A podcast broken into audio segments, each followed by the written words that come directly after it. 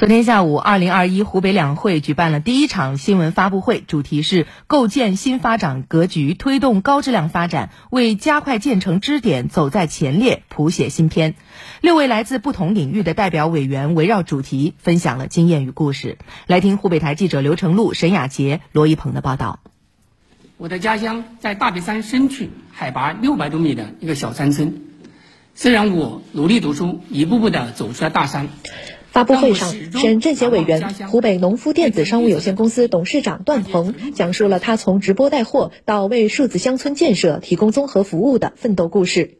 数字经济势不可挡。二零二零年九月，中央七部委组织开展了国家数字乡村试点工作，我省有四个县市区进入首批试点名录。结合自身经验和湖北实际，段鹏委员建议，除了国家数字乡村试点外，建立。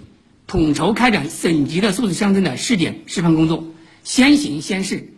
边试点边总结边推广，要结合我省实际，因地制宜，编制全省数字乡村规划建设，避免重复建设和资源浪费。加快科技强省、创新强省建设是省委十一届八次全会和本次省两会确定的重大发展战略。省人大常委会委员、省科学技术协会党组书记、副主席叶贤林介绍，我省将建设一批共性技术研究平台，在此基础上整合资源，创建国家实验室，同时还将加快建设一批重大科学装置，加快建设包括武汉光源多模态跨尺度的生物医学成像、农业微生物、国家植物表型组学。实景型聚变种植园等一批重大科技基础设施。交通是国民经济发展的底盘。省政协常委、省交通投资集团有限公司党委书记、董事长龙传华分享了一连串好消息。二零二零年底，随着宝康至神农架高速公路全线贯通，湖北实现了县县通高速，全省高速公路总里程超七千两百公里。省交投投资建设的亚洲第一大专业货运机场鄂州花湖机场，为湖北打造民航客货运双枢纽再添硬支撑。龙传华委员，围绕全省综合交通运输体系建设多点发力，促力湖北增强中部枢纽优势，推动形成公空水铁综合交通一体化发展格局。省政协委员、华中科技大学同济医学院附属同济医院党委书记吴京也带来了好消息。国家卫健委决定以同济医院为主体，设置国家重大公共卫生事件医学中心。这一中心将带动提升全国重大公共卫生事件应对能力和医疗救治水平。这既是对同济医院的肯定，也是我们下一步推进全省公共。